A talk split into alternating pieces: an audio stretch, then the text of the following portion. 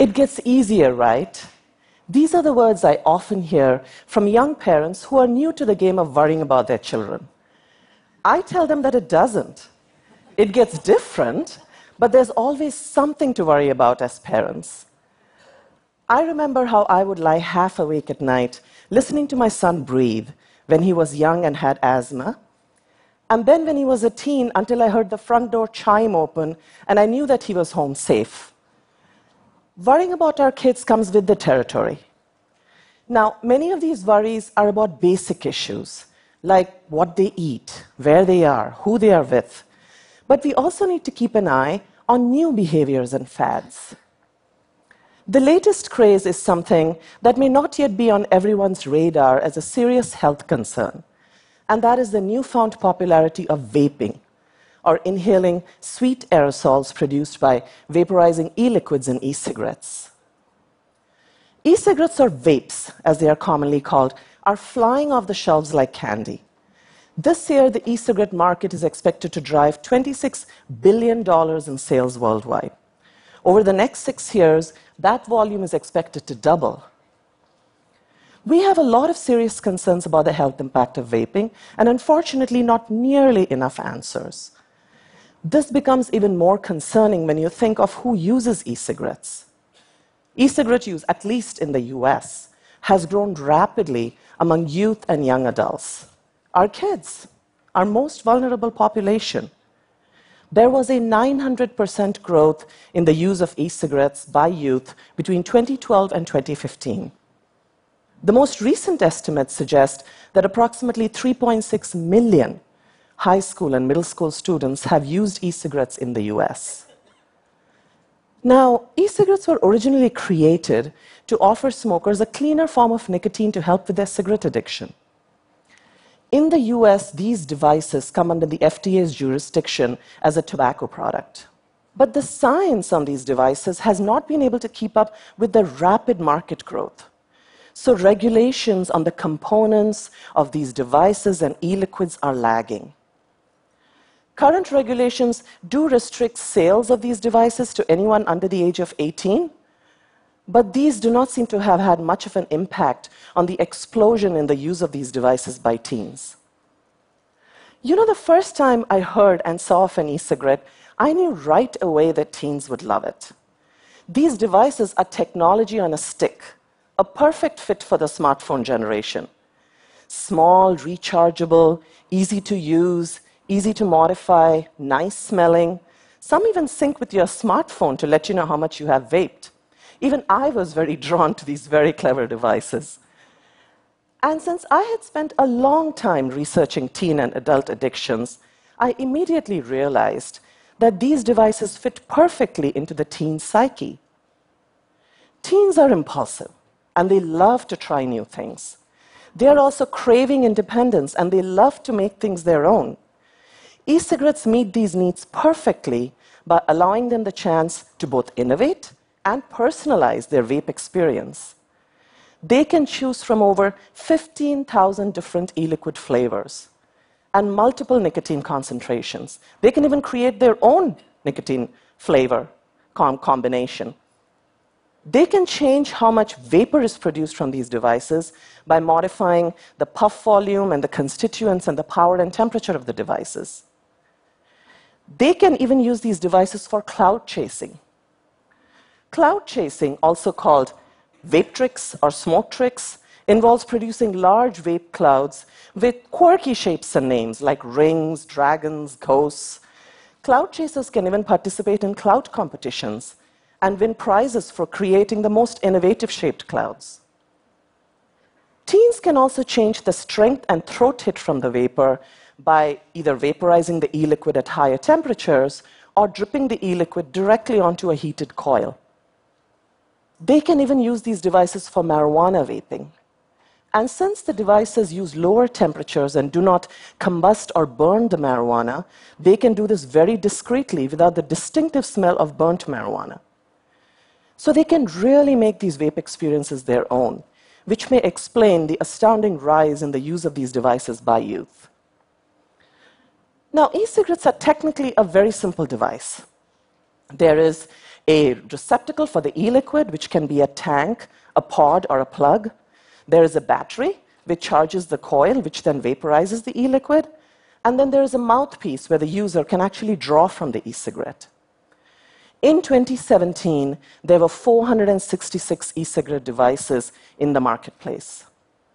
These range from cigarette like devices, which are also called cigalikes, to tank systems, which are also called pens. And then there are modified devices, which are also called mods. Now, mods look nothing like a cigarette, and they come in various shapes and sizes with different kinds of attachments and user adjustments. They are very popular for cloud chasing. The most recent entrants into the marketplace are the pod devices, which contain the e liquid in a pod. These are very popular, by the way, among teens. And an example of this is the Juul, which not only looks like a USB device, but can also be plugged into a USB outlet to charge.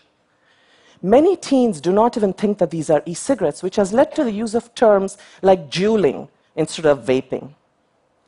Many of these devices are so discreet and produce so little vapor that teens are using them in classrooms and hiding them in objects like Sharpie pens, their clothes, their books. Now, many teens think that these devices produce water vapor and therefore they are safe to use. But this could not be further from the truth. What is produced is not even a vapor, it's an aerosol. And let me tell you, the difference is quite pronounced.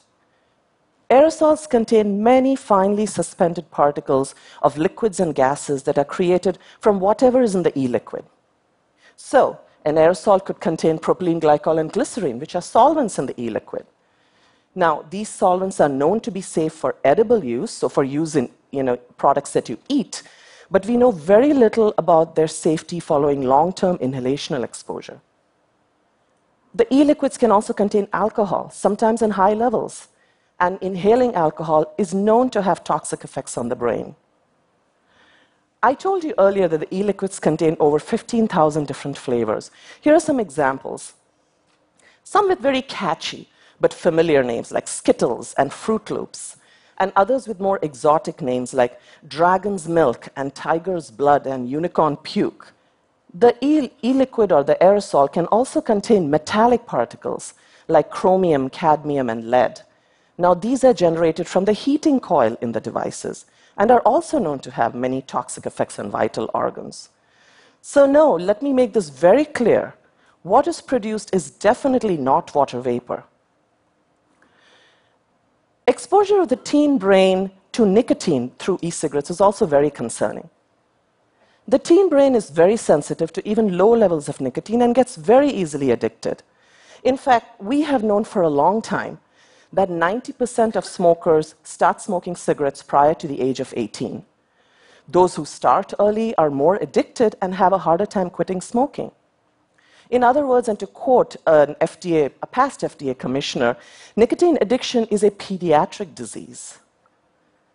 Now, e cigarettes can expose teens to a lot of nicotine. Many of these devices contain the amount of nicotine that is in a full pack of cigarettes. The more recent pod devices contain a nicotine salt, which has a smoother taste and is much easier to use and can produce rapid increases in brain nicotine levels. Teens who use e cigarettes regularly report symptoms of craving, feeling anxious when they don't have their e cigarettes. All these are hallmarks of a behavioral addiction. Now, e cigarettes not only can, are toxic to, not, are not only addictive, but they also affect many other organs in the body. So, nicotine, which is in e cigarettes, for example, binds to a receptor called the nicotinic acetylcholine receptor which plays a key role in the functioning of almost all organ systems in the human body. And chronic exposure to nicotine changes the functioning of these systems. So, as an example, chronic exposure to nicotine decreases the flexibility of the blood vessels and changes how the heart responds to acute challenges like stress. The teen brain is not only sensitive to the addictive effects of nicotine, but also to its toxic effects. In adolescent animals, nicotine is a very well established neurotoxin, and it decreases learning, memory, and attention processes and increases hyperactivity symptoms. Teens who use tobacco products are more likely to use marijuana and alcohol and also develop depression and anxiety as a teen or as an adult. So, nicotine addiction through e cigarettes could be leading them down the path of other addictions and other mental health problems. Now, in adolescent animals, nicotine also produces epigenetic changes or heritable changes in gene expression. For example, in the genes involved in asthma. So, teens who use nicotine may not only be harming themselves, but they could be harming their future generations. You know, the very existence of e cigarettes could have led to an entire generation of nicotine addicted youth. Easy access to these devices could have led to more experimentation with marijuana and many other vaporizable substances by youth. While there is no doubt that providing smokers with a cleaner form of nicotine is and should continue to be a critical goal, we still do not know if these devices help smokers quit smoking and we know very little about the long term effects of these devices. What we do know is that youth, lots of youth, are using these devices. In fact, the FDA commissioner recently used the term epidemic to describe e cigarette use in the US. While trying to solve one huge public health problem, cigarette smoking, we may have created another colossal one.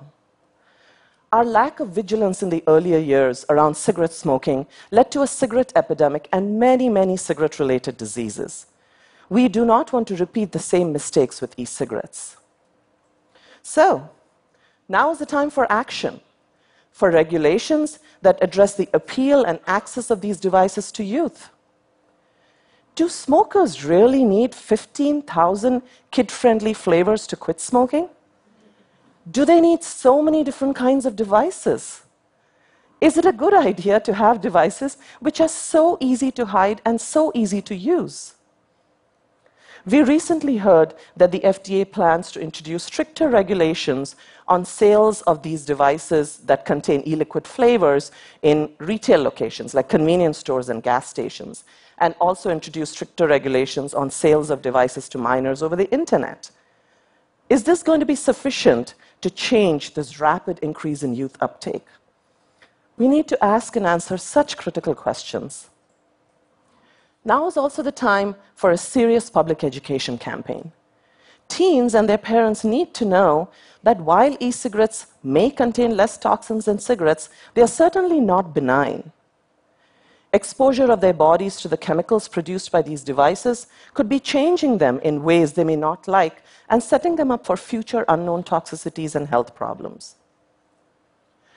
You know, when I said earlier that e cigarettes were a perfect fit for the smartphone generation, I was not kidding. We live in a technology crazed world where the latest device and technology gets a lot of attention just because it is technology and because it is the latest thing. More and more over the next few years and for the rest of our lives, we are going to see technologies coming into the marketplace that may not raise any health flags at first, simply because they don't look unhealthy or they are not a medical device. For example, we could see devices that may make it easier to go longer without sleep, or help us lose weight, a personal goal of mine, uh, or achieve any number of other goals that we as consumers are very, very interested in. But many of these devices may come with unacceptable risks to our own health.